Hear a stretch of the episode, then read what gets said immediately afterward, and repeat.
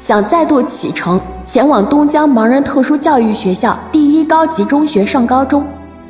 出发前，爸爸训斥道：“你上高中有什么用？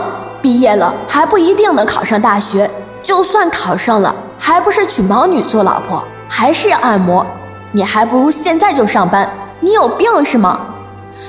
我也很生气地说：“再这样说，我不认你这个父亲。”爸爸就像是没有我这个儿子一般，用木凳砸向我。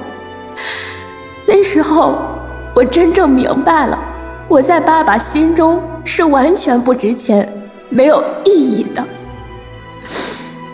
高中毕业后，由于初中只有语文、数学课程，导致高中基础十分薄弱。就像爸爸说的那样，我没考上大学。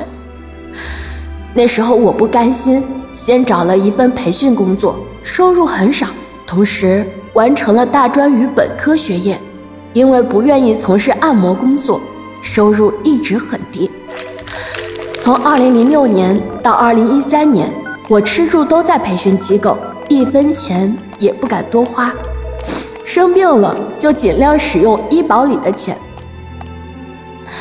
那时候我一直想买一套房子。二零一三年，我拿出八万的积蓄，借了一些钱做了首付，贷款二十六万，买了现在这套公寓。细算下来，我要还贷款，按那时的赚钱能力，如何能还债？再想起银行不让我贷款，我慢慢相信，或许我是不是该回归盲人的群众路线？毕竟。是国家规划给我们的生活道路、职业道路。上学参加按摩培训，从事按摩，接下来就只能各显神通的找个残障人士结婚。想清楚的那一刻，我的心痛又让我想起了邻居的话，想起了父亲的话。或许，这就是魔咒吧，魔咒里的我。要心痛的接受。二零一三年十一月末，我用心理咨询机构的抑郁测量表测了一下自己的抑郁值，已经达到中等抑郁分值。我想，我的时间可能不多了。这个病是有钱人的病，我不知道自己哪天会莫名其妙的做出什么事来。我要和时间赛跑。抓紧时间，赶紧赚钱，把贷款还清。想清楚了这一切，我辞去原来的培训工作，默默的、痛苦的来到东江省一家生意最好的按摩店。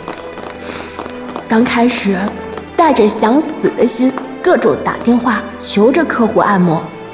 半年后，我的业绩逐渐好起来。这些年，我边按摩。边与病魔做斗争，一次次把自己从绝望中拯救出来，尽量带着真实的微笑为客户服务。许多时候，一天微笑着工作了十四个小时，同时也与绝望之心搏斗了十四个小时。就这样，终于提前结清了十年贷款。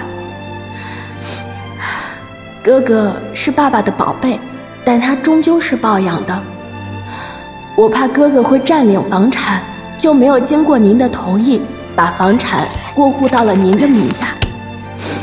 今后你可以选择住在这里，物业服务很周到，还是可以满足养老需求的。如果到时需要资金，也可以变卖变现。